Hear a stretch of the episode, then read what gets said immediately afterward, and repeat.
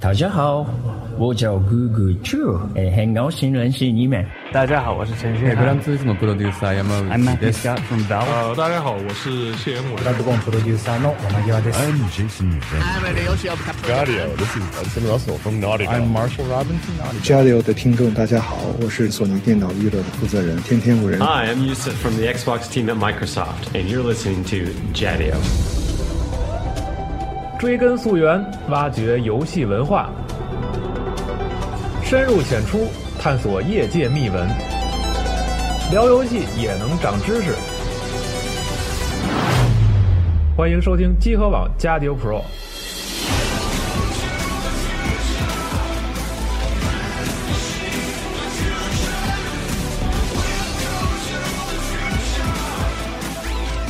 朋友，你再也不用担心被节目安利的时候找不到那个游戏了，你也再也不用担心因为主持人的英语不好而听不懂游戏名称了。集合网新版官方网站终于上线，边听边看，风光无限。三 w 点 g 港 c o i s 点 com，我们不见不散。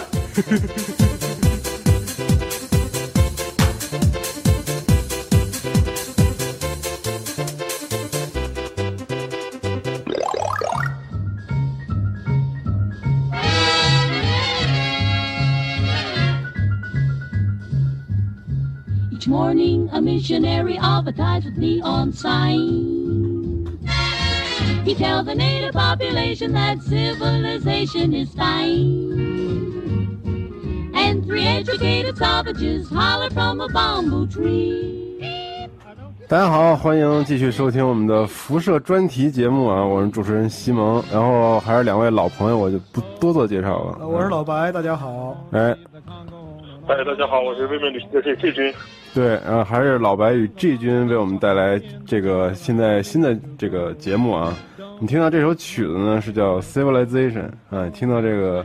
文明嘛，对吧？人类文明离不开文化发展，对对，所以我们上期聊了聊这个战争，战争是一个永恒的话题。然后我们这期就让老白给我们讲一讲这个辐射系列游戏当中涉及到的文化的概念。呃哎，，是这样的，就是辐射本身它是一个博大精深的杂合体，那么对它里边涉及的元素信息量是非常的大嗯，啊。那么关于文化这一块呢，其实也不敢说是精通，只能说是是略知皮毛，但是我会分享一尽下我所能跟大家分享一下，就是辐射里边的一些相关的历史、嗯政治、文化以及音乐，就是音乐啊、嗯文学艺术啊这方面等等的太一棒些了内容。对，嗯嗯，那咱们从何说起呢？其实这个从何说起，就好像你放的这首《Civilization》嗯啊，那么。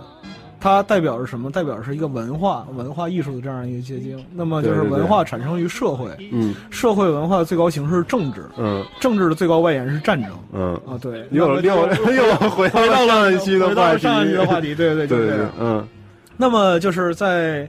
对 Tim Kaine 的访谈里边，就是问到他就是怎么创造辐射的时候啊，嗯是有他曾经这么说过，我就这句应该也很清楚。嗯他说我是在玩一个吉普车的射击游戏的时候，想到了辐射这个点子。哦，，对，是一催化剂，是一个对游戏，对对嗯对嗯对，就是但是呢。实际上，这个东西就是所有东西存在即合理。那么是辐射这个点子，或者说这个这个这个这个世界，嗯它早已存在于那里，只是 Tim Kaine 发现了它嗯啊，嗯是这样一个情况。嗯嗯嗯，所以说呢，它是一个战后呃二战后冷战后一直延续下来，一直到就是九十年代中后期的这样一个思潮的结晶，或者嗯说是对自己反思的这样一个结晶。对，对，那么这个事情实际的探讨的是什么呢？就是说我们的我们的世界发生了什么，另一个世界发生了发生了什么？对对对对我们知道辐射在六零年之后与我们这个世界产生了一个分界啊。哦对巨大的分歧。上次对上次 G 君介绍过嘛，就是说它的分歧点啊产生的一些就是重要重要的因素。对对对，嗯啊。那么就是在冷战之后呢，有两件有两本书是嗯必须要在我们这个这个专提一下栏节目里边提一下，嗯就是说，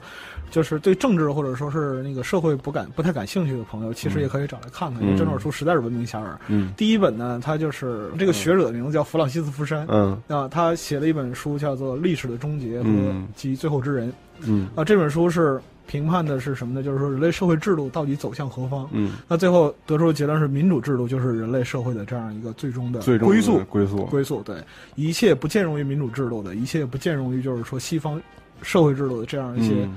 嗯，啊、就是终将毁灭，人类社会结构终将完蛋，嗯是这样的一个情况。说所以说是最后之人嘛。嗯那么当时掀起了就是非常强烈的这样一个终结说，但是我们这个世界线啊，时间推移到二零一五年，然嗯，后福山在各种访谈中频频的被打脸，对呃然后他也在玩命给自己洗，就是说这个这个这个最后之人啊，它有历史局限性啊嗯，对，这个是一个时代产生，但是它主要阐释是什么呢？就是说是。我们知道，就是一九八九年，其实就是当时的老大帝国苏联已经是摇摇欲坠，嗯那么，其实它就只是一个风中残烛，只是没有人知道这匹骆驼什么时候倒下去。对，啊，那么实际上就是说，历史终结是带着非常强烈的自信来阐述 WASP、 WASP， WASP、嗯 White Anglo-Saxon 嗯 Person，就是白种盎格鲁撒克逊人、嗯啊，如何通过自身的啊价值或者社社会制度这样一个构建获得胜利。哦，对那么他强调的是，就是政治的合理性与制度优势。嗯那么，在一九九七年，就是说苏联这时候已经挂了，挂点了。对已经解体然后了对叶利钦嗯每天喝的醉醺醺的，嗯然后俄罗斯是没有最坏，只有更坏这样一个过程。那么，在一九九七年，另一本书《Jade Diamond》，那么他这本书非常非常有名，《枪炮、病菌与钢铁》。嗯那么，为什么是欧洲人，或者说为什么是白种人来到了美洲大陆，开拓出那个就是现代文明，屠杀了大批的印第安人？嗯啊，为什么就是说世界的就是势力的扩展啊，殖民是以这样一种规律来进行？为什么呢？对他哎那打解释了这个原因，他解释这个原因。嗯那么打个比方说，从中国的史论上来讲，为什么朝代的更迭都是从北方到南方嗯啊，都是一个由北向南的这样一个推动过程？嗯它和自然和生理啊各个方面都有有关系系，对对嗯对。但是最终呢，他的结论或者说是他试图给我们揭示一个客观规律，就是胜利者的这样一个生理合理性。嗯社会的生理合理性与其历史规律啊，是这样一个过程。那么所以说呢，这两本书它在我们的这样一个节目中作为点题的核心，它是要强调什么呢？就是美国在战后、二战后、冷战后带着巨大的自信对，啊面对这个世界，嗯但是他真的赢了吗？真的是胜者为王胜？真的是胜者为王吗？真的是胜利者，对对对，那么就是说，我们都知道，在美国总统的威望或者说对世界的控制力达到最高峰的时候，他被称为世界之王、宇宙之王嗯啊，The King of Universe。对，哦，简直不 要脸。那么就是，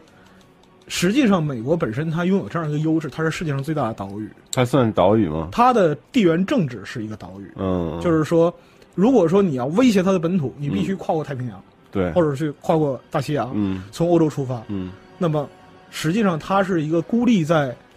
传两统个大洋之间，对两个大洋之间传统的就是地缘中心嗯啊、亚欧大陆之外的另一块化外之地，对，那新么大陆，对新大陆。嗯所以说新大陆它本身就带有这样岛屿这样一个优势。嗯那么岛民的心态，无论是大岛小岛，我们讲就是说日本啊、台湾、英国啊等等等等，那岛民的心态，如果说他的对于就是说地缘的认知啊到达了一定的程度，就像美国这样如日中天的实力，他最终会产生一个困惑或者是一个疑虑：一切都能真的这样继续下去吗？嗯那么，在这样一个前提下，那包括就是说是经历过二战和冷战的美国人啊，嗯他开始就会去想一些事情，反思一下，去反思，对对嗯对，去认知到自己所在的这样一个环境，那么包括各种各各样的复杂因素，嗯最后诞生了就是辐射这样一个一个游戏，一个游戏，嗯其实也或者是说 Tim Ken 他对这个时代的一种对对对对对，就是说我们讲思考，对游戏，它是第九艺术，它是一个艺术形式的嗯凝聚，对，对，是这样一个情况。嗯那么，对于这样一个结论，就是我们当前所面对这样一个结论来讲，其实历史它不是一成不变的、嗯啊，它的车轮始终在前进。对然后就是对所谓的王道和霸道嘛，王道就是说是啊，你听话就不撵你，霸道是你听话也要撵过去。嗯对就是 对，就是这样一个情况。那么实际上呢？我们不得不去阐述的就是战争在本世纪的两种至高形态，一种就是一战和二战，对热战剥夺了大热战，嗯对，剥夺了几千万人的生命，嗯然后给世界造非常成巨大残酷的很残酷，对，给世界造成巨大的动荡。那另一种就是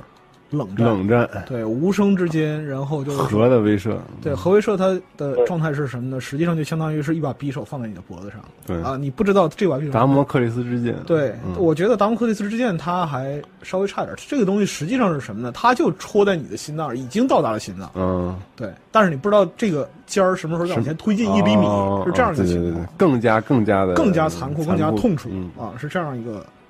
状态。那么今天的我们，尤其是呃很多九零后的朋友们，那么可能是没有一个嗯对冷战嗯没有对冷战没有一个切身影响，也对于就是一触即发的战争态势啊，嗯没有一个就是具体的认我觉得识。可能六七十年代的人更加的有这方面的，呃，对，今天咱们三个里边没 有，没有，对对对，嗯，呃，当就是时冷战最焦灼的那个时代，对焦嗯最，焦灼也是什么呢？也是全世界的焦虑情绪达到一个顶峰嗯，啊。对这种这种情况就是用来描述的话，其实就是焦虑，没有什么其他的话可以来形容。对，这个上个世纪，我记得当时那个呃，有很多时政漫画，时政漫画里面大部分描述这个冷战时期人状态。有一幅漫画呃就很经典，就是每一个人上街背后都背着一颗炸弹，就绑在自己的脖子上，绑在背后，每个人把帽子戴在炸弹的尖上打招呼。他的意思就是说，你们每个人其实都已经处于核威胁之下，你死与不死，大家都是一起完蛋，就这样的一个对对对，对就是当这时样，就是这没种错感觉没错。对，那么实际上就是季军刚才讲这个漫画呢，它里边包含了三重含义，关于嗯核的三重含义，那么就是核威胁、核威慑、嗯啊、核捆绑、核讹诈。嗯，那么三三重含义。打个比方说，我现在跟西蒙面对面坐在一起，那么西蒙手里没有核弹，我有核弹，这就是威慑。这就是纯威慑，对我抱着核弹对西蒙说：“把你钱交给我。啊嗯这就是核讹诈嗯，啊。西蒙说：“我他妈有一 颗，你你如果不爽的话，咱们一起完蛋嗯嗯，啊！”这就是核捆绑核捆绑，啊。对，这是关于有关热核战争的经典战略。嗯那么也是由于这三者之间的制衡，那么就是或者说是策略的运用，嗯，呃，最终很万幸，我们这个世界没有爆发没有爆发核战，对对对对对，啊。那么在季军上次谈到，就是说是苏联衰退了，在辐射世界里，嗯嗯对吧？对对，因为我们知道，在这个学过历史，就包括我们的初中历史，可能包括九零后的朋友都接触过，就说苏联和美国的冷战时期对峙分为三个阶段，一开始苏联比较弱势，后来苏联强势，美国弱势，最后对苏联弱势，美国强势，分三个阶段。但是在这个辐射的故事线里，像我们上一期说的，就苏联根本就在没有强势起来，二战对它的损失太大，它在六零年左右的时候就已经彻底一蹶不振了。对就并没有像是我们在这个现实历史中所看到的苏联强势，大家变成了一个核捆绑的状态，嗯，嗯，对就对这对样，。对，是的。那么实际上就是这个事情呢，它在辐射里被重新描绘成美对国与中国的对抗，对对但是对你归根结底呢，它仍然是冷战的一个重写对，。也是西方与东方制衡的一个对局面，对对对，嗯就是东西方两大集团。那对么我们今天都知道，就是杜鲁门主义的这样一个提出，对它是一个冷战开始的一个标志。对，嗯那五五年华约成立，呃嗯京沪会的成立与北约的对抗，嗯，象征着冷战格局的一个正式形成。对，啊，那么在这样一个过程里边，实际上是什么呢？我们从背后来讲呢，它是一个瓜分的这样一个结果，嗯瓜分世界。对，瓜分世界，对每一次世界的，就是说大踏步的进步，都存在于瓜分尸体的这样一个基础。嗯嗯，那包括就是第一次工业革命，然后大工业时代，然后瓜分的是什么？新大陆。嗯啊、去吃就是说新大陆的资源的对尸体，那么包括后面过渡到一战、嗯二战，那么中国作为一个老大帝国，差点就被人吃掉了，对嗯啊、对只是差一点点。那么纳粹，那他们是作为一个就是尸体啊维持了就是世界的发展。那么苏联国苏联挂掉之后呢，又一具尸体倒下了，嗯对所以说是。呃，我曾经写过那篇食人的这样一个文章，食人对对对，食人实际上就是整个世界的社会秩序也是这样的也是这样不断吃尸体成长嗯，那么在在对痛苦之中成长这样一个过程。对，那么，二战之后形成的一个新的格局啊，大致就是这样。实际上，在除了表面的意识形态，嗯那就是红色、蓝色，啊，民主和自由。对那么，共产主义和社共产主义或者社会主义对与资本主义资本主义的抗衡嗯两大阵营之间的对抗，其实还蕴含着一个就是世界霸权的终极命题，嗯或者永恒命题啊，谁是真正的老大？嗯，那我们中国人很很很了解这样一个就是内容啊，就是普天之下莫非王土，对，啊率土之滨莫非王臣，嗯呃，这样一个情况。但是，对于呃这个世界上当时崛起的两极啊，苏联和美国来讲，他们之间的这样一个争夺的核心在于什么呢？谁是新的罗马帝国？啊，啊，在西方史观里边，罗马帝国它本身就是世界至高无上的权柄嗯这样一个情况。是一那个么符号象征。它这个符号是一个象征性的符号，嗯对不仅是一个符号，更是一个对世界大权把握的这样一个那个 title。对对对，嗯那所以说我们会看到，在那个就是辐射范布伦以及新维加斯里边啊，嗯就是说凯撒，凯撒，他作为一个军团的首领，他实际上是君临天下。对，对，虽然他是一个独裁的这样一个嗯人物，或者说这样一个制度，但是呢，他拥有非常高的这样一个权利对啊，一个统治的这样一个位置嗯啊。那么，对，尤尤其是对凯撒这段的描写，他非常有一种怎么说，就是反思性，就说，即使是在战争结束多年后，在这个社会一片荒芜的时候，这种以强权、以暴力作为作为一种手段来来把来强行推进一个文明进步，这种行为还是这种做法还是可行的。啊，对合理的，合理的就是说，就是我有们它去。胜利的啊合理性。。对对对，我就是是历史的车轮总是碾过失败者的尸体， 对对对，这是一定的，虽然不是很好听，对对对，但但这是一个客观事实客观规律。那么包。对对括是前面讲的《福山》和那个《枪火编剧与钢铁》里面对都提到这样的内容嗯啊，就是落后的必须要，对，对历史都是胜利者书这写的，嗯历史是胜利者书写，就要被淘汰掉。那么关于这个新罗马帝国的这样一个观点呢，就是说是他的继承者就是众说纷纭，大家都有争正统，我是我是正经我是正经的，我他妈才是正经，你私生子，嗯，对这样一个情况。那么对于沙俄来讲，那么苏联的前身俄罗斯嘛，嗯啊，沙皇俄国，那么他在十六世纪的时候，实际上已经提出了，就是我是东方新罗马，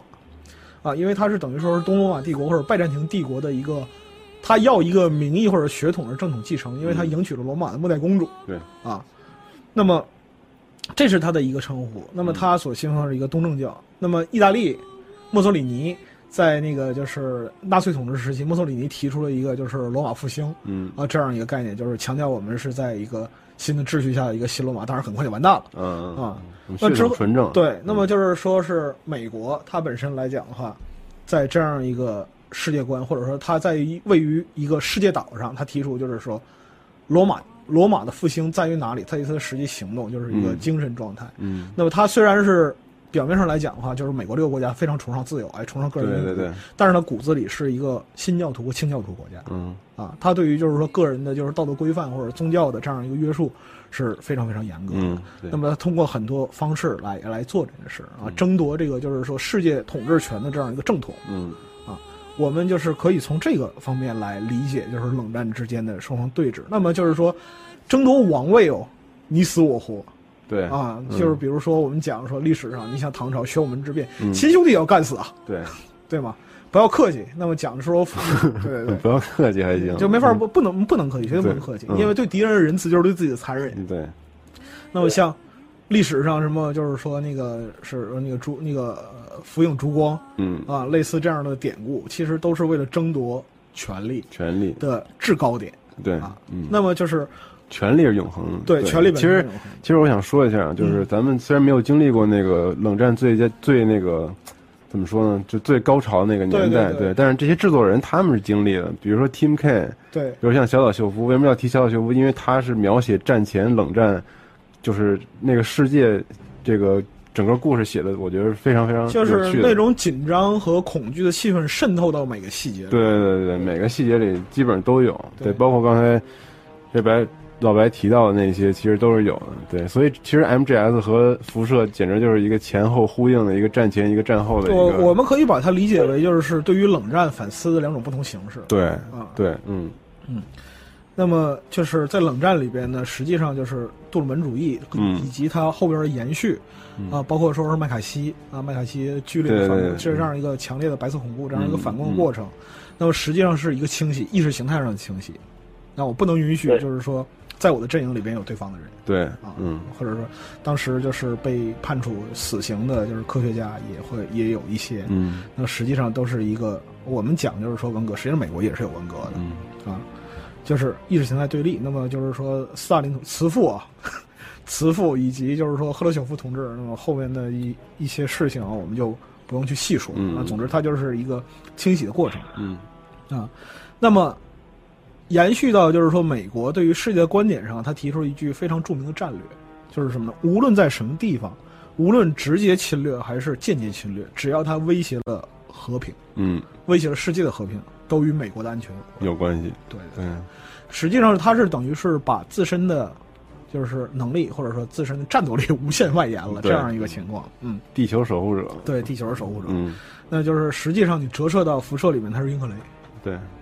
啊、安就是对嗯，就是政这种就是政府的观点。那么它是什么呢？英克雷，你看是它是追求一个绝对的机制，嗯，我要求废土上就是一个变种人也不能有，对如果有的话，我把他们全宰了。 对，纯粹，对，嗯，那它是很纯粹，要求纯种人类，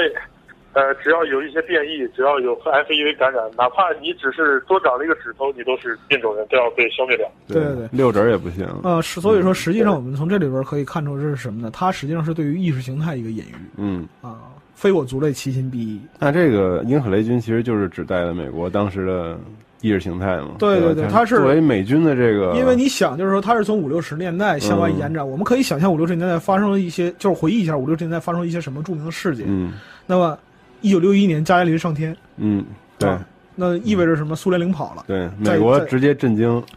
呃，不只是震惊，基本上要吓尿了，完蛋了，对对对，我们啊嗯疯了，我干嘛呢？嗯吓坏了。对然，后这是一个，然后呢，发生了就是很重要的事情——猪湾事件。嗯猪湾事件就是对古巴的这样一侵略嘛，嗯然后就是包括他的雇佣军，以及就是四等人、嗯海军陆战队、 马润们，嗯然后对古巴发起这样一个攻击，但是最后可耻地失败了。嗯啊，这件事儿给美国的，就是说国内舆论它，或者说是国家决策层面的信心带来了比较大的打击。打击，嗯对，因为什么？这他妈是我们家后花园啊！你对能想象，就是说，打个比方说，我们也打过对越反击战，对吧？嗯就是说，十几天时间揍的越南人已经已经不行了，然后就是说毁掉四个市，那牛几万头，猪几万头，类似这种。但是，对于古巴来讲，中安事件等于说是什么呢？你给他一拳，他都没倒，嗯他远不像就是说后来美国对外主持军事行动，像海湾战争、第一次海湾战对争啊、第二次海湾战争、嗯啊，或者说是其他这样一些军事行动，那么小刀切牛油，嗯啊非常快捷利压落制地压制达达到了战略目的嗯啊。这和经验可能也有关系，但是更多的时候就是说是它会给人带来一个反弹。嗯哦，我们这样做对吗？对，本来已经膨胀的挺大了，结果对，啊，这个时候呢，就是说是很重要的事情，古巴导弹危机，对啊，就出现了。嗯那 MGS 里面对于这个事情，它可能对啊就是说描述的描述的非常详细，对对嗯那么，实际上这些事情建立的是什么呢？一方面是常规战争对于地缘政治的这样一个扩展，嗯另一方面就是，当我们手上没有核武器这个玩具的时候，我们可能会陷入长期的这样一个热战之中。但是对嗯当我们类似二战那样，对对对，但是是如果我们手上有了这个东西嗯啊，它会给我们带来巨大的危机。那么古巴导弹危机最后实际上整个世界命悬一线对啊，嗯是这样情况。这个时候我我们也还就是中国作为中国还没有核武器，对对，嗯也没有就是说，即使有也没有投射能力，只能说是有核装置对啊，这样可以一个引爆，对可嗯以引爆的核装置，但是就是没有投射的能力。实际上就是全世界被两个大国绑架，放在一个砧板上对，啊，嗯这是一个最大的一个威胁，或者嗯给所有人心里带来的恐惧的投影。对，那么就是辐射里面有一个有一个技能书啊，大刊 cover，达干 cover，对对，有一技能书大刊 cover 嗯啊，就是躲避与隐卧藏倒。和掩护，嗯对误导和掩护，或者说嗯躲避与隐藏、这样一个对东西。但是它是什么？它的原型是一九五二年美国政府的一个军教片。哦，是有这么一个片子，对，这个片子就是说你现在在优酷上就能搜到。然后就是嗯哦它全长九分钟，教的是什么呢？就是说是核当核核爆的战时候核战爆发的时候，或者说你看到核爆的时候，你怎么办？你怎么保全在你自己？一瞬间你如何如何处理？处理啊那么像我这个年纪的人，我不知道就是说那个西蒙和 G 君有没有经历过啊，嗯就是我们在小学、初中是学过三防的。呃这个这小时候有，过对，有过，但是有有有演习活动各种的，对对对嗯对，对，其实是什么呢？就是它是一种威胁，它嗯没有明确的告诉你，但它实际上反映就是战争，对而且这个战争是最高级、最高烈度、最高级别的战争，核战嗯、，嗯核战、是生化武器、细菌武器嗯这样一个东西。呃，这个有关核教育，这个小时候其实接触最多的应该是防空洞，就是，呃，我老舅小时候出生地玉门那边儿，就在房屋那边都有防空洞，还有什么核标识之类的东西，小时候都有接触过。嗯，核标志小时候就看到过 了，嗯对对对，对那实际上就是说，对于年幼的孩子来讲，可能不明白这是什么含义。但是我们看辐射的，就是最著名的伸出大拇指，嗯对然后对就是测薄雾云这个，嗯这个东西其实它是这样的：如果啊 那个你能嗯你能站在看见核火球的地方，对，基本上基也差不多了。了，对，还拿手指 头量，海南手术聊，对，嗯这是一个就是说是呃一个描述吧，但是呃就是呃 What Boy 呃嗯，他这个形象啊，实际上代表着什么呢？就是政府是希望把这种恐惧，就对民众恐惧降到最低。对嗯但是用一个可爱的形象对对，用来引导你，有趣的形对象对对来引导。那么它本身其实是一个快餐店的形象的演化，嗯，对，对。但是呢，就是 What Boy 最后它实际上代表什么？实际上我们在辐射历代里边看到 What Boy 出场电影，基本没有什么好下场，对，没错， 对吧？对吧？就是打个比方说，你在那个一里边，呃嗯看到 What Boy 教学片儿，嗯，啊，对吗？对然后二的开头，二的开头是影片，那对 What Boy 教你怎么到外边去，嗯嗯然后那个就是避开强光啊，对类似的。嗯但是就是说三和那个新维加斯里更不用说了，嗯那就是像那个十一号避难所，十一号避难所就是大家选举的那个避难所、嗯啊。那么最后的就是献祭的那个里边，就是 w a t Boy 放的一个对对对嗯观众朋友们，你怎么去想让你这？然后你看正入神，然后哦，突突突突，你就你就再见了，对对对 对对这样的情况。所以说，它本身来讲是一个可爱的形象，但它嗯实际上象征着厄运。对，相当于非常残酷的，非常残酷的恶对劣。对，，这是一个就是说，这是一个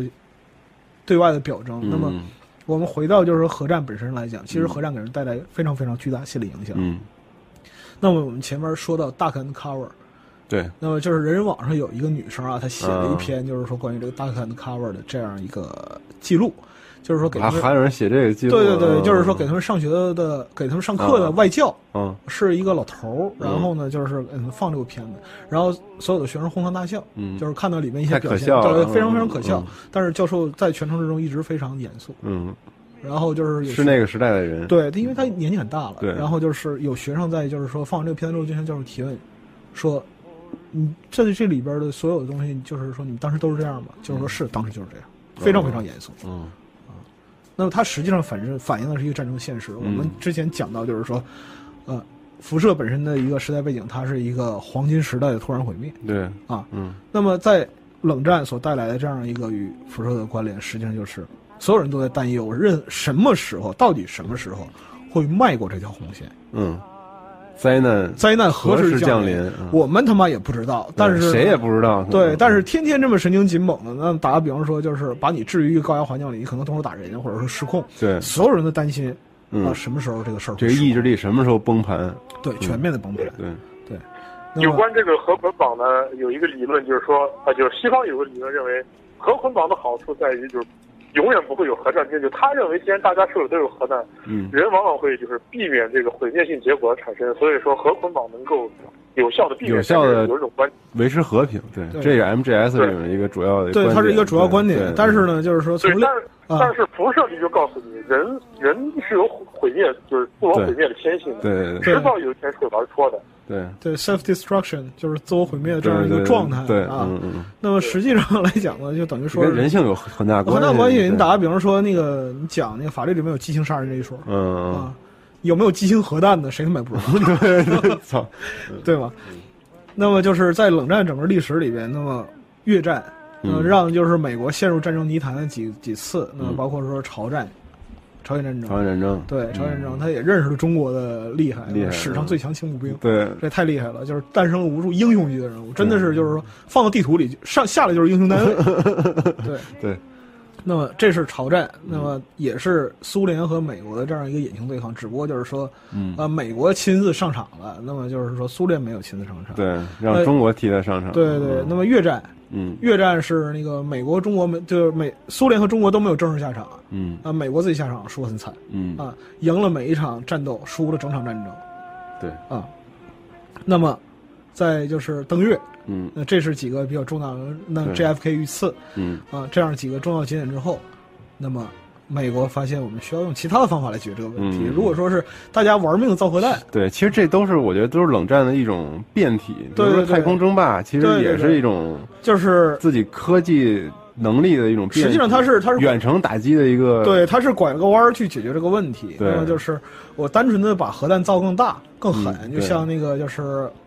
苏联人赫鲁晓夫的那个大一万，嗯啊，原定一亿吨，后来五千万吨，嗯毁灭整个新地岛。嗯啊，这种东西我们觉得就是说下去的话，整个大陆都要完蛋。对嗯，那怎么办呢？换一个方向，一方面是什么呢？打代理人战争，把苏联拖进坑里，嗯那帝国分成阿富汗，活活扔了十年。嗯，啊对，嗯对，这是一方面。另一方面，苏联入侵阿富汗，对，另一方面就是什么呢？里根的星球大战计划。嗯，那我们今天看到的这个，就在辐射里的一些科幻的设定，对，实际上是有全是那个依时候有的依据可产物言的。哎它对是实际上是从阿波罗登月对一直延续到星球大战的这样一些当时的科学思想的对这样对一对些对对，具体化的这样一个反应。当时是是一个时尚，我觉得，对对流对，行，就是说，比对如说我们看到的全民航航航天嘛，全民的就是宇航，对啊，对宇航嗯情节。那么我们看到就是说一些那个模拟计算机、巨大的电子管计算机啊，这样一些东西。对那么之后 G 军会在科技的这个对，我们下环节里下一个主题科学里面对对对讲讲会对这个对，仔细因地为当产生时这这一个块儿星球大战，星球大战计划了很多，就现实中很多提出的概念在辐射里面其实都一一给你有实现。对对对，游戏对里，嗯对，我们下一期可以详细的剖析一下这些科科学知识啊，对对。嗯但是最重要的是什么呢？星球大战提出这样一个观点是，让苏联也意识到这样一个可怕的程度在于什么呢？就是说，它可能会拥有一个单向毁灭的力量。嗯我们两个手里都有核弹，那我跟西蒙说，我确保能砸死你，嗯我甚至在你摁一下开关之前我就弄死你。嗯啊，这样这个事儿可怕了。嗯，对，啊，那么实际上就是在《星球大战》里边，就是这个整个计划里边呢，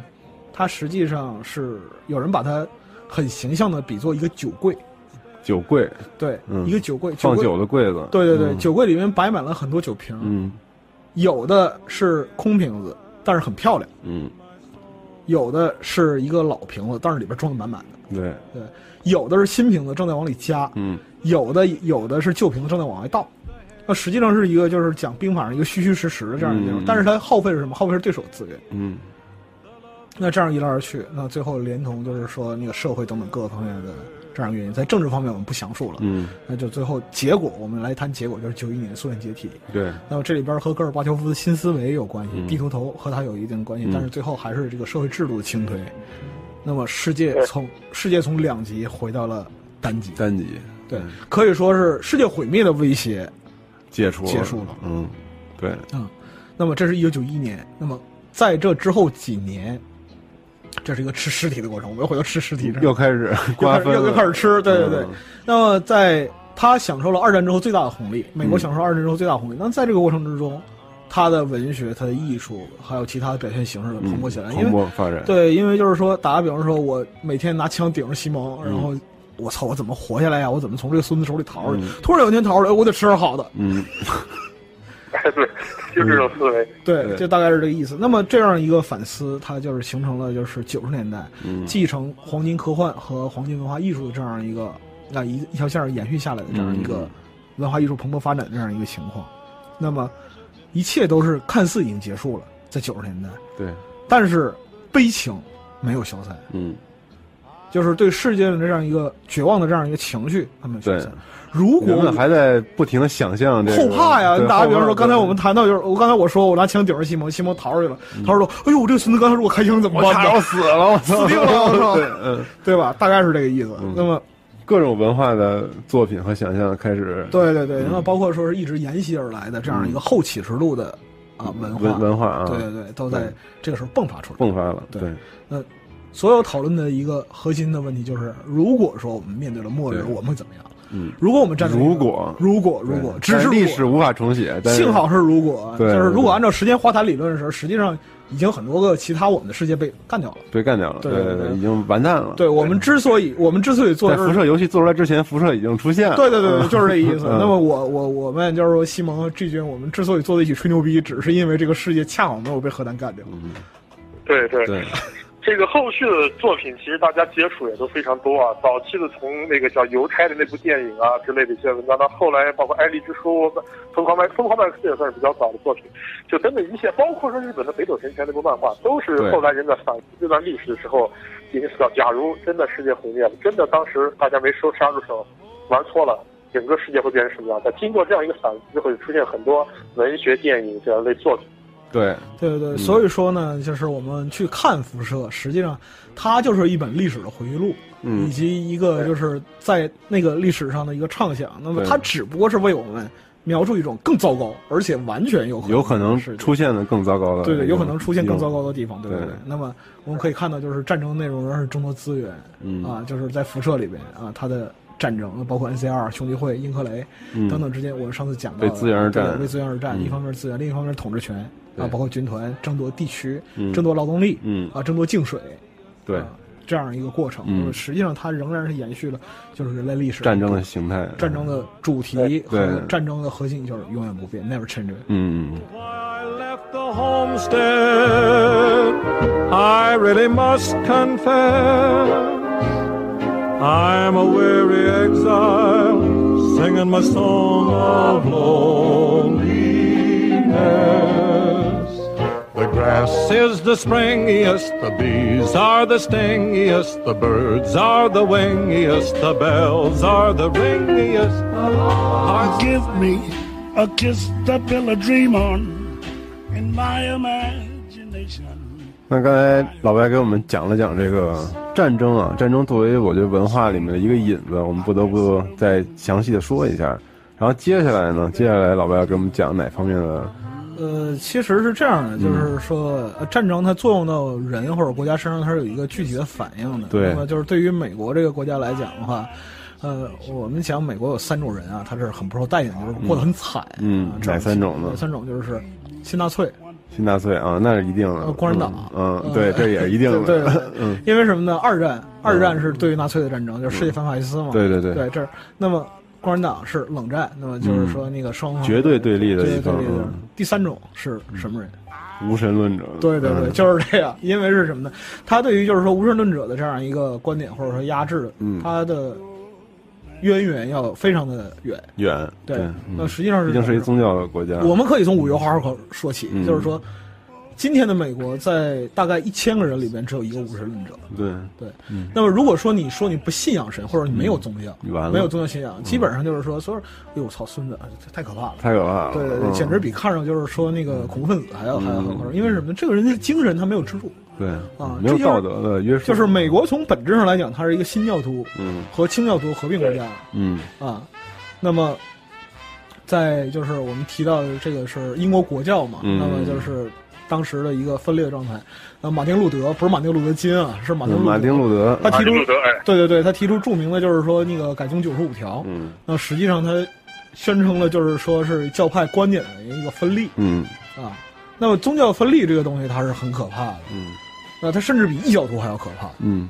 嗯，那么我们讲就是说，你比如说是像就是逊尼派、什叶派之间的对抗，对那包括说就是战新争对新教、清教，那么旧教徒，那么包括和东正教等等等等，就是各个教派之间的对于教义的不同的理解。那嗯么在闪米特一神教，就是说闪米特三大教里边，那么嗯就是、呃天主、那犹太、伊斯兰，嗯或者是这这这三大教里，三大教对对对，这三大教里边，那么实际上对于异端的讨伐是非常激烈的。对对，冲突非嗯异常教徒。啊对对，非常非常剧烈。那么，实际上就是说，最后通过就是美洲殖民运动，那么五月花到了美洲，嗯。那么大量的新教徒、清教徒，那么到达了就是美洲大陆、美洲大陆、新大陆，新大陆，呃嗯，去创建属于自己的国家。嗯，那么也是有效的化解这个就是说宗教冲突，宗要教不然要冲突死人的。对，就是再打一次宗教战争的话，嗯 这个这个事儿完谁也蛋接受不了了。对，再来一次就是说十字军或者类似那种、嗯就那种规模的战争，嗯只不过是在我们就是说宗教内部发生，这这嗯这这后果不敢承受。那么就是在美国，那么最后形成的这样一个族群或者说是这样一个总体的这样一个状态，就是什么呢？把圣经当做唯一的权威，嗯那么唯独归荣耀于上帝，以各种不同的方式务求的是每个意念、每个行动，无论是宗教本身，还是政治性的，还是社会性的，最后都要都要尊基督的主权为大，基督的主权、神神权、神权，神权至高。那么嗯就是就像美元上的印证，In God we trust，对对对对对对，嗯我们信仰不是什么别的，我们信仰嗯神。对，那么就是包括就是说是外在的一些东西，打比方说是自由思潮啊、嗯开放啊，那么就是说关于性的一些观念等等，它实际上是就是说精神和行为之间的一个背离。嗯， 那就好像就是我们现在流行说一句啊，我抽烟喝酒纹身，但我是就是滥交，但是我知道我是一好女孩儿对，实际上就是说那个社会性呢作用到人身上就是一个这样的状态，物质极大丰富了，每个人都能去享受这样一个呃社会所创造的价值，有每个人都能把自己的价值就是感受的东西无限的外延，嗯但是呢，在心里边，在心里边那一方面。那我们讲就是说是很多时候就是美国人把婚姻和家庭看得非常重要，因为它是一个信仰的这样一个依托嗯底，线它对对对，嗯它是一个底线。那么就是说，呃，一般来讲，那么我们知道，就是说天主教禁止婚前性行为，对，啊，那么就是新教徒他本身对于婚前性行为没有特一个特别明确的这样一个认知，但是就是说，如果你结婚了，嗯啊，你要忠于你的家庭，嗯啊，当然我们知道，就是说美国人出轨也不少，对，对，就是前一阵儿，就是前一阵儿被踢爆的网站，大有百分之六十一是来自北美的这样一个访客，整个加拿大都疯了，就是这样一个情况。那么，我们讲这是什么呢？但是在社会总体认知上，是让基督在凡事上居首位，首位，让一切事情在让基督彰显主权。嗯那么，回到国家这个层面是什么呢？国家本身就是基督的意志的化身。嗯啊，这是他的这样一个立国之本。我们讲就是说，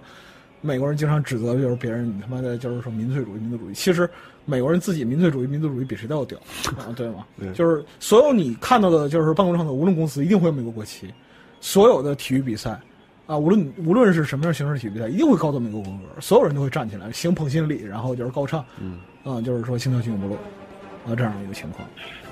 有关美国的这个社会文化呢，其实前些年，包括这些年，呃，大家都有经常在提，因为这两年这个，你包括经济时代到现在，很多人慢慢的可能淡化了这个宗教信仰方面的东西，但是往往有人举例就说，美国是人家讲是，呃，信仰就相信这个世界上有天使的人数最多的国家，也是去就每周去教堂次数人就是人数最多的一个国家，美国。那就是说，我还要给你提供一个事实，就是什么呢？美国本身是反进化论教育最多的地方，嗯它的反进化论教育比例是最高的。嗯啊，那么就是对在对很多就是教育学校里边，进化论是异端，啊，因为什么呢？它不是神所允许的，对，它不是蒙恩于主的。啊嗯那你这样的话，你要倒霉。所以很多地方都是异端，是吗？对这对个对，这地方论，对对，严肃一点。为什么美？就是我，它还涉及到美国的其他一个宗教圈。那打个比方说，我们今天看到很多就是，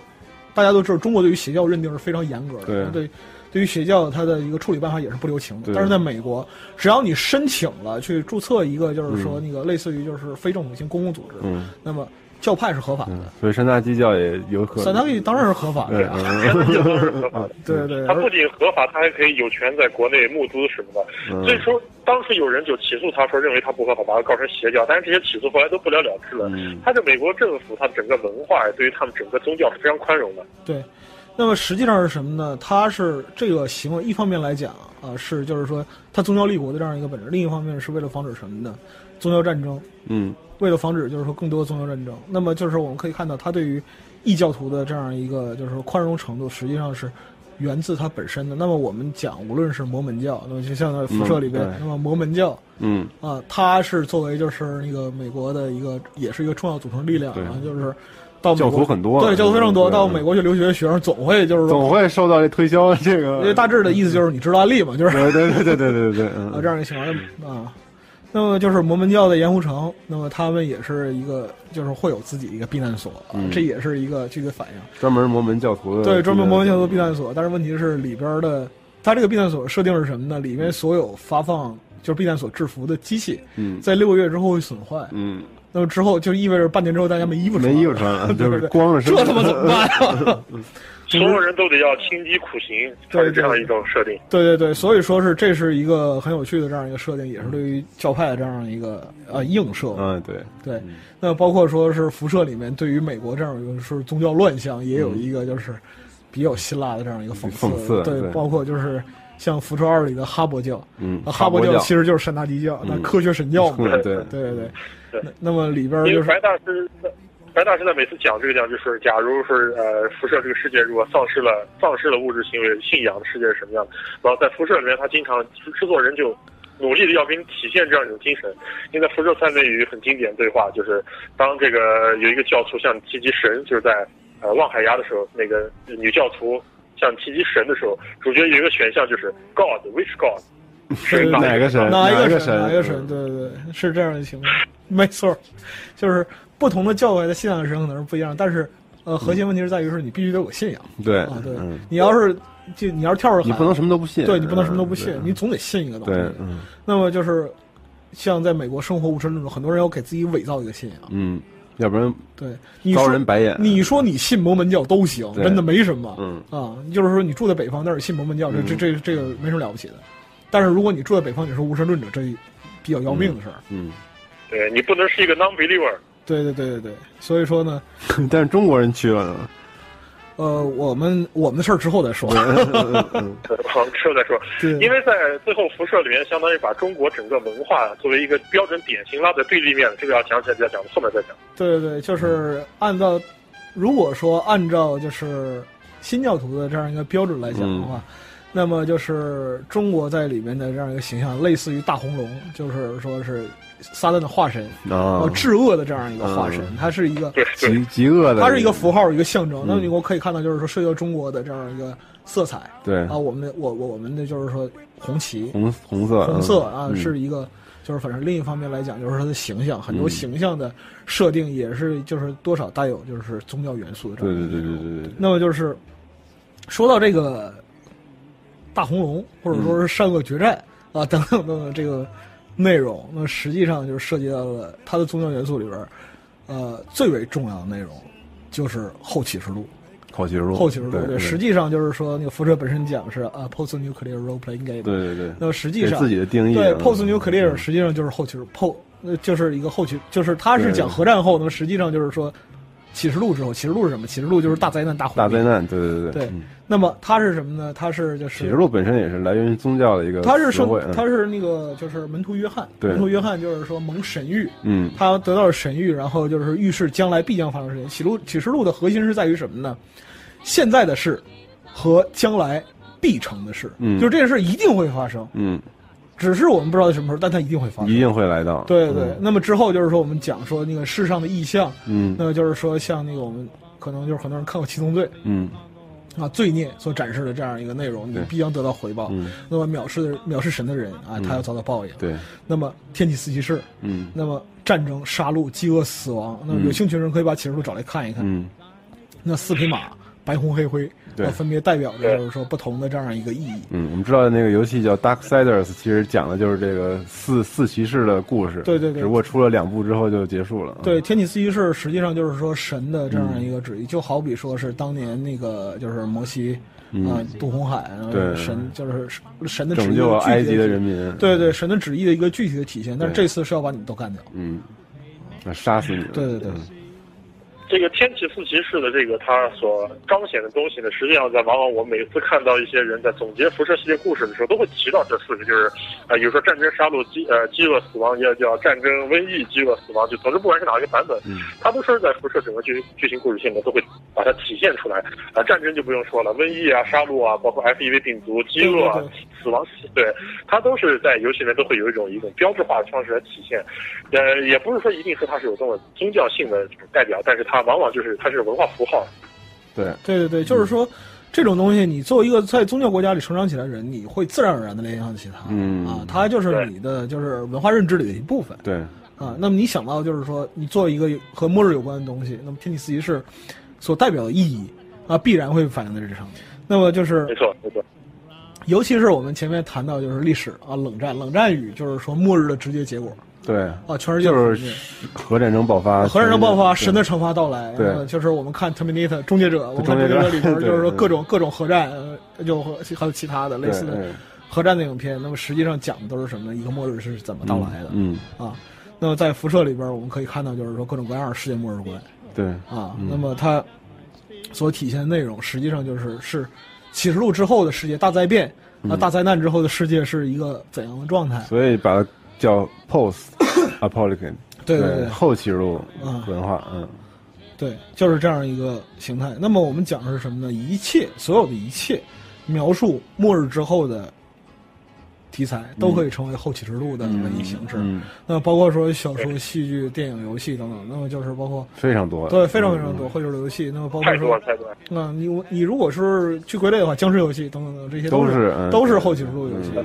对对，包括刚才志军提到的，像《北斗神拳》这种我们小时候对对非常喜欢看的漫画作品，其实都都都是， 嗯嗯，就是美日这两块儿，它对于末日认知还不太一样。嗯啊，因为一个岛大，一个岛小。对对，但是都有这个危机感，对对对嗯都会有这想象力，嗯你，像著名的就是日本这个神只能说是呃，就美国人的作品就开始多一些西方人对社会的人文反思，日本人的作品可能多一些浪漫主义色彩。对，但它无论如何，它其实都是反，都是一种这种对启示录的一种体现和反思。对，就是像像那个什么日本人特别喜欢回东京，嗯那美国人特别喜欢回纽约，对呃，它代表都是什么人类文明被毁掉了，对啊嗯，这样一个就是总体的状态。这就好比说是《自由女神像》，每次拍灾难片儿倒一次，因为 因为什么都是标志，对，信仰的支柱岛、帝国大厦完了，嗯呃就是说金门桥完了，自由女神像完了，对哦，操，这个对这个世界彻底完蛋了，对对，只要看这个断了，完蛋了啊！对对对后起入了，嗯对，那就就直接进入末，进入直接进入了末日状态，末日状态嗯对对。但是日你你看这个《辐射三》里的两个非常明显的标志啊，就是一个是国会山一片一片腐朽，一个是停在港口的航母断成两截。它嗯对对基本上就对是一个对美国文化权力和武力的两个两大体现，然后白权力和武力都都都衰退了，都衰败了。对对对对对，白宫不知去向，嗯白宫不是就彻底彻底抹平了，对就是对，所有的关于后启示录的这样一些文化形式，它的内容其实都是很现实的，嗯就是几个点：末世、救赎、新生啊。末世这个事儿，这个事儿怎么发生的？那救赎，我们在努力的寻回自己嗯对，到底他妈发生什么事？嗯然后新生啊，我们我我我们人类文明终将重对建，或者说是。呃，现在遭遇了暂时挫折，嗯就像我们之后会谈到，就是莱博维茨赞歌啊，对啊，对对，嗯他是辐射的这个辐射的，就是精神文本，精神文本，对对对对嗯那么之后我们会详细提到，但是它里边总会包含着这样的几个内容这个嗯重要的概念就是对这几个啊。实际上就是说，它在圣经里边也是有迹可循。那么讲上诺那个诺亚方舟，嗯，诺亚方舟就是一个典型的末世救赎新生的这对样对嗯一个对过对对程，嗯，啊。一些收集动物啊，到船上大部队来了，大家都死了，对然后把人放上去，世界又活了。对，文明毁灭之后的重生，对，嗯，那么就是，但是到了现代，那么尤其是就是上个世纪和这个世纪，那么这个末世救赎新生的形式就更加丰富了，嗯就不光是像那个上古大洪水神话呀，或者说是其他的东西，那么有战争，有就是说大规模的战争，那么它给人带来的就是说视觉冲击的想象力嗯是无限的。那么这里边对对主要的核心内容有几点，一个是就是说是战后末世之后啊，末世之后流行的是什么无政府主义对，无政府主义混乱的和同流状态嗯对，因为就是说整个社会秩序已经崩塌了对啊，嗯，你没你你想那个什么，你想社会结。你想构已经不复存在了呃，，枪杆子里边出政权，对， 呃，这样一个情况，嗯你看到就是说那个流寇土匪，嗯他控制一片区域，我在这一片后求我需要资源，我有什么我暴力，对我用暴力来解决这个问题嗯，这是丛林法则嗯， ，obey or die，对，啊，对，服从或者死，对 S 一的弹规嘛，我背影大。嗯对 那么这一方面来讲的话，是当时就是所有的那个末世或者后启示录的作品里边所提到的这样一个嗯关键的原则。另一方面是什么？反体制。嗯，反体制就是战前的意识形态与体制重建。那我们知道，就是说那个著名的反乌托邦三部曲，嗯实际上就是说是讨论体制对人的摧残。嗯啊，一九八四我们啊，对这对个对对对对。那么，它实际上来讲的话呢，它不是说是单纯的反某个体制，嗯，啊，某一个体制。打比如说，我们讲就是说，不是单独反对东方哎共阵产营主义之类的，对东方阵营的集权体制啊，你要不要反对？要。那嗯么就是说，西方的形成的高度资本主义的体制诞生的恶果，你要不要反对？也嗯他妈要反对的。反对的是集权主对义，，反对的是什么呢？就是说，我们讲这种高度集权，嗯，它可能就是就是有形式来表现出来，也可能没有形式，但实际上是这样的。对，那么，这种就是说战前意识形态，它可能就是映射到某一个元素或者某一个符号上去讲，它实际上一个反体制的过程。嗯，那在辐射里就是硬核雷，对，像季军刚才讲的，就是说，硬核雷它本身对于那个美国全境的这样一个袭扰，那么它的嗯一个邪恶的目的，对，我做这个就是对对我做这个避难所，我我我我和那个就是 Walt 来合作，那对嗯做这个东西，我的目的是什社么会实验，对社会实验。嗯我他妈早知道战争要爆发，对但是我救不了那么多人，对我也不想救你们。嗯，这是一个就是说那个高度集权意识形态与阴谋论的这样一个结合。对，嗯啊，对，它往往在游戏里面呢，它每一个就是就像刚才白大师所讲，它每一个势力、每一个人物、每一个故事，其实你追根究底还是能找到它的现实原型和它所要反映出来的一个精神基点。对对对对对，那就是最后你会发现它的其实都是指向一个原点，就是，那么在《辐射二》里边，《辐射一二》里边，我们讲就是《辐射一》嗯，集权的，就是说是这样一个具体的体现是谁呢？教主。教主，但是在他背后马塞尔，嗯对，但是在在他背后站的是什么？是一个封闭社会的集权统治的头领、嗯， overseer，就是十三号避难所、嗯对，啊。这个避所这个避难所体制把他抛弃了。嗯啊，那么在他最后就是变成了一个放逐者，这是辐射一最震撼人心的地方。嗯，那么他实际上是就是于最后他变成一个被体制背弃的人对，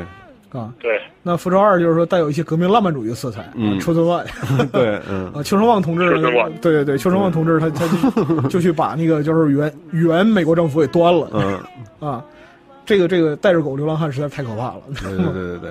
那实际上它是什么呢？无政府主义的高度体现，你一个人在废土上闲晃，嗯顺手干点这 干那，就就把美国政府端了，就 对对对，那么就是说是，但是就是这个事儿，我们后边还要说啊，就是说它不是一个英雄主义的东西。嗯啊，那么第三就是说三和新维加斯就跟我们都说了啊，那么就是从三开始，那么就是英格雷的残军嗯啊干掉，那么就是新维加斯对抗凯撒啊，对或者 NCR，或者你自己选一个体制，嗯嗯啊，实际上最后还是归结到就是说战后体制的重建上。嗯啊，体制是邪恶的，但是呢，你不能就是说没有体制，你不能让这个社会没有结构。对你可能去挑 BOSS，挑完 BOSS 之后，你自己就变成大 BOSS 了。对对，永远是这种循环，对对对对，就是这个情况啊。所以说尤他，其是在这个新维加斯里面的新维加斯，因为这个我们知道它是由黑岛重新接手，就是它把文化的部分就是它看得比较重。对在新维加斯里面就在一直在不停的重复提一个词叫 flag 旗帜，嗯，对对对对对，是的，就是他在里面就不停说说 That day I raised my flag，就是说在那一天我举起我高举我的旗帜，这是啊、呃最后的反派尤利修斯告诉我。对对对这体对对现就对是说，每一个人都都在坚信他所坚信他，就是他在坚持他所坚信的东西，然后他在战斗。对他对叫做这在游戏里面，他叫做呃，he fight Be or what fast, he need be fast，啊 and 对对 he die 对 or what he fight。对对对，对他就一直在始终地坚持人的一个信仰和一个所打所坚持。呃，不管是说你的是意识形态也好，还是你宗教信仰也好，他每一个人都有一个就是他所为之奋斗的东西。对对对对，他强调信仰与战斗的这样一个价值。你打个比方说，你看就是，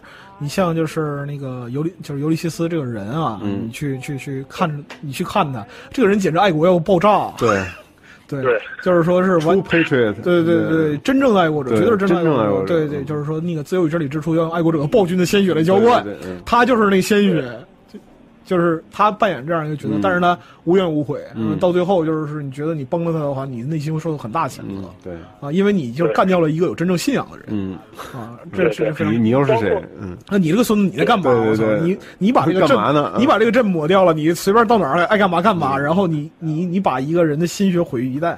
啊，实际上他的在挑战或者讨论的是这样一个观点，嗯就是一个真正有信仰的人究竟能够在这样一个末日的情况下做到什么？嗯，对，包括这个你在游戏里面那个就本尼，就大家都很讨厌的本尼，在最后结局的时候，就就本尼任务的最后，本尼还是会表现的像真男人一样和你一起战斗，还离开，他都是燃自信啊。本尼就是一个无政府主义者、自由主义者的一个特非常极端的对代表对对对，是的，就是 NMA 上有人写一个，就是有人写了一个短文叫《好汉 Benny》，啊就是说那对个好汉本尼。对，好汉本尼就是说，是这样的，如果就是你这一枪，就是在新维加斯开头这一枪真的把邮差崩了的话，嗯这部游戏的主角应该是本尼，哦，对，他是一个挑战体对对制对，他是一个挑战体制的人物，嗯对对对，对，你每一个每一个人物都有类似这种这种精神理念在里面。对对对，或者说是每个人其实你如果去发掘的话，不光是你自己，你见到的就是说重要的角色，很多关键的重要角色，每个人都是一个传奇，嗯，游戏塑造人物塑造对得对很好对，像 Mr. House 凯撒，对啊，嗯就是说那个 NCR 不是人包括他，NCR 是体制，对，对对嗯对，啊，他还都真是啊，对刻画都非常好，他都他刻画的非常多，对嗯都是一个，代表。那么实际上是什么呢？就是说每个人或者每个体制都有自己所信仰的东西嗯啊。那你回过头去再回溯新维加斯的这样一个就是游戏流程，给你留下印象最深刻的是什么？NCR 游骑兵站在新加州的州旗就国旗下，嗯双头熊国旗下，嗯，你把那个新加州国旗换成今天美国国旗试试 看，对吗？对，他强调是一种强烈的信仰，啊，对嗯强烈信仰这样的观点。那么这个实际上就是说是体就是反体制嗯和建构体制之间的这样一个调和。对，那么，但是究竟是因为什么导致了这样一个结果？我们还是要说回来，是核战，就是核战。嗯那么，核战是罪恶的，罪恶在什么地方？是工业文明滥用的工业文明，不受人控制的工业文明。嗯啊，那么它会把人类的毁灭，就是说，包括说是，无论是现实宗教，很多现实宗教也是倡导，就是我们今天讲啊，养生啊、绿色啊，就是说嗯反对工业文明等等等等，这种东西其实它是不公平的啊，没有工业文明，没有我们养活不了，就是全世界这么多人。但是如果一旦出现这种末日情况，那么工业文明不可避免要背锅对啊，这个锅是实力的结，嗯 而且跑不了啊。对，啊。那么就是现代工业文明在就是不同的这样一个阶段，它的一个断裂点，它的一个断裂点为后世所继承啊，继承其中一部分或者应用其中一部分，啊，形成了末世的这样一个文化文化。没错没错，对对对。嗯遗留下来的某一部分一些科技的星星点点，对工业文明的遗遗产。对对对对，那就是就是像辐射的历代的不同世界观，你使用的武器啊，嗯你使用的科技等等等等，这些都是对，前一代战前工业文明的遗战产前啊工业文明留下来的。对对对。对那么就是之前我们讲过，就是二代很多老厨，就是一代老厨讨厌二代，因为什么啊讨厌呢对？就很多你为什么要把欧洲的武器加到美国本土来呢？嗯我操，就是就是这个东西本来就不应该出现。嗯啊，它实际上对于世界观设定的一个违和。嗯啊，这是在就是实际的这样一个世界的、呃内容的这一一这样一个部分。嗯那么后启示录所有的后启示录作品，它最后的核心，你看到的是一个英雄人物的历险也好，或者说是这样一个冒险，或者比如说像刚才志云讲到的凯文科斯塔纳他的嗯邮差。邮差啊，对邮差，或者说是我们就是对辐射产生很重要影响的几部电影，比如说《Mad Mad Max，嗯啊，那个《A Boy and His Dog》啊，这这就是孩子与他的狗啊对，这些作品，就是所有的电影作品或者文学作品，其实它看起来是在描述人，但它并不是在赞颂英雄。嗯，末世之下是不是英雄主义的？对，末世之下是没有英雄的，它是反英雄的，它是极度个人化视角下的一个反英雄描述。嗯因为什么？英雄没有屌用，英雄在和在 现在热战里边根本就没有屌用。嗯，你凭就是说，啊，中国有句话讲，就是说双拳难敌四手，好汉架不住人多。对啊，你一身都是铁，你能打几根钉？嗯啊，一个人的力量是非常非常微薄的。那实际上就是它所反映的是什么呢？在这样一个后启示录的时代啊，历史巨大的车轮滚滚向前，管它是好的坏，总之是它是滚滚向前的。嗯，那一个人的作用其实微小的不堪一击对，啊，可能会有一个关键的人，让关键的人出现在关键的位置，完成那一件事儿对，啊。但是呢，他是什么？历史大师浩浩汤汤，嗯，甚至是上帝之者王对，啊，这样一个描述。那我们讲呃，对嗯啊，尤尤其是辐射历代这个官方结局呢，都会着着重淡化主角每一代所做的事情，他都要让每一个玩家体会到，你所做的事情看似很重要，但实际上他对真正你起到对这个对你没有办法真的去决定以后的事情会怎么发展。嗯那就像是你辐射一、辐射二的玩家，你最终帮助了 NCR 这么多，但是你也无法去阻止、去改变 NCR 后来变成一个扩张国家，这样。对对对，那么就是一个特别典型的例子是什么呢？就是《Broken Hill》，就是《辐射二》里的破碎丘。嗯啊，无论你怎样努力，破碎丘最后都会因为资源耗尽而被人们遗弃对啊，只不过是早晚而已。对啊，嗯所以说，它是揭示的是一个客观规律。那么，它并不是说你玩家能够拯救世界，对，你救们这世个主世界，或者说嗯对于那个就是黑岛，就是 Interplay 嗯黑岛也好，或者毕设也好，那个你花钱买我游戏，你是我爹，不是这 样的。对，就是那个虽然他不至于就是说像马化腾那样，就是说我是你爹嗯啊，但是呢，他不会给玩家一个就是说巨大的成就感和满足感。对我敢你保证，嗯就是即使你看着攻略玩，嗯，你玩到最后迎来结局的时候，你心里还是不舒服。对，没错，嗯对，任何一座都是这样。嗯啊，而且没有绝对的，他们这呃没有种绝类对似上古卷轴这些鼓励玩家当英雄这种游戏，它的理念不一样，对对对，对，是它的还。是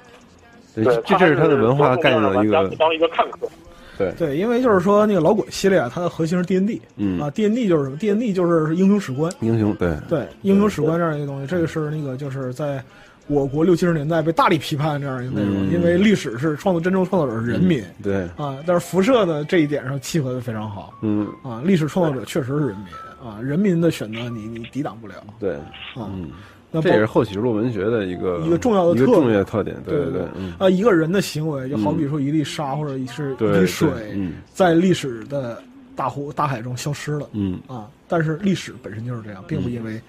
它怎样而做一个就是特别明确的改嗯变对。那么 辐射具具体到就是说每个游我们刚才谈到每个游戏的结局，每个辐射游戏的结局，嗯，它实际上最后带给你的。除了就是说是完成游戏的满足感、成就感之外，还有对游戏里的人物的命运的一个惆怅对，和反思。嗯 那么辐射一我们已经说过，之前我们说过，就是他被放逐了，他是一个放逐者。那辐射二抽真万嗯啊，干掉了美国总统，同时导致了几种物种的灭绝，比方说死亡藻。对 对。然后根据你的就是说个人爱好，你可能会把丹克拉玛斯、西里多都干掉。嗯对啊，完全看你自己了，完全看你自己。那么三三就不用说，你你死了。死了，结束如果是没有打上断缸的补丁的话，你就完蛋了。嗯就是说，而且之后呢，也不会有人记得你是谁。对，啊，只人们只知道就是废土上有了净水，嗯但是很难有人来传颂你的名字。嗯啊，那新闻加斯对新闻加斯就跟我说，这个《孤独之路》出来之后，就整个是就是那个路人转黑的这样一个节奏。 哎呦，这个孙子还干过这事儿。 那么我和西蒙曾经就是聊过，就是辐射四啊，现在还没有发售啊。嗯那就是辐射四里边有一个可能，前面都是反英雄。那第就是辐射四，它作为系列第五部，正式这个第五部，它很有可能到这样一个程度，就是说，你做了很多事儿，但你不是人，嗯，你根本就不是人，因为对什么呢？其实这个设定就是，是个猜测啊。对对，这是这是我个人的一个猜测。啊测，对对对，它是经过了两百年的就是冷冻，嗯，但是我们看到在预告片里边，就是他已经看到了核弹的火焰啊，在那对种距看见了，对，在那种距离下是没法保存的，就对是人人命肯定是保不了。嗯说它很有可能是什么呢？是保留大脑，借造助人对借助就是人造，因为人造人在辐射四已经泄露的信息里面是很重要一个环节。对，啊，包括是和三的铆钉城，嗯人造人那个就是说 Zimmer 先生啊嗯，他都有一个就是相当密切的关联。那么很有可能它是一个就是类似于辐射二生化脑的这样一个嗯技术。对，啊，把它放到就是人造人的人躯体里人面，造人躯体里，对，这样的话前后的科技设定都能串起来，嗯，然后这个事儿又变得非常邪恶，对，对吧？也很合理啊。也很合理，我我无话可说。如果真的是这样，我无话可说。嗯对对对，只能说对毕设写剧因本为的有功力能很多上升。题来的太多了。对对对啊，所以说嘛，就是是像辐射这样的游戏，它不会教导你去做英雄，嗯也不会让你就是获得多大快感。快，你要论快感的话，撸管快感最大， 对，对吧？但是就是说，玩 COD 什么呃你的呗。对你去嗯你去香烟枪吧，嗯你看崩血啊，嗯啊，实在不行的话，你玩点小黄油也可以。但是你如果说对于辐射这样一个这样一个游戏，你用其他的这样一个态度去理解，打个比方说像香香香，或者说我打上 MOD 来一少女辐射，嗯，我只能说太遗憾了，真的是 太遗憾了。太遗憾了。对，你嗯对，就这是个严肃的搞，你别这样。对，因为白大师讲的这些文化呢，就是我还有一点一直想说，就是辐射不用从辐射一到辐射二到辐射三到新维加斯，你玩每一座，如果你只玩原版，就是不打 BOSS，你真的就是原版，你有种抹不去的一种忧伤感和一种悲悲凉色彩在里面。非常的非常的，实际上无论是阳光明媚还是阴云密布，你心里始终是很阴郁的。嗯嗯，有这对种阴郁感。呃，在辐辐射一里呢，辐射一因为它和辐射一和辐射二它是二级画面，所以玩家可能体会到的感觉还不一样。但是我之前也讲过，从辐射一、辐射二它的剧情、剧情这种内涵，它已经给你表现出来。在辐射三里的那个灰色的基调和始终带着一种那种或者哀伤感那种 BGM。就就让你有体验，总是有那么一种忧愁感在在在心里面，尤其到最后你的呃剧情里面，到父亲也死了，啊，就就你抹挥之不去这种忧郁感，在《新维加斯》里呢，这个马克·莫根的配乐到整个游戏环境基调，有荒凉感基本油然而生，就是这样的一种心态。对对对，那么就是尤其他还吸收了很多西部文学作品，包括影视作品的对这样一些特征。对，那我们说到这个文学作品和影视作品，嗯，不妨我们下一期再好好说一说电影和文文学这方面对辐射的影响，好吧？对对，对，这个影响实在是太巨大了。那么就是对不完全统计，电影几百部，嗯文学作品差不多百来部，然后对嗯那个其他的各种各样乱七八糟。所以说这些人啊，真的很讨厌，对对就对是用梗啊，实太在是多太了烦了，对真的是烦啊。嗯不过我们也不可能说全了，但是我们下一期会着重介绍几个比较典型的例子，对对好不对好？，那对，我老白们，再我们嗯再挣扎一期。对对，我们下一期继续聊文化啊，朋友们，咱们这期就暂时到这儿，我们下期节目再见，好拜拜。好的，拜拜。 Yes, I've got heartaches by the number, a love that I can win. But the day that I stop counting, that's the day my world. 更多节目，下载荔枝 FM 收听。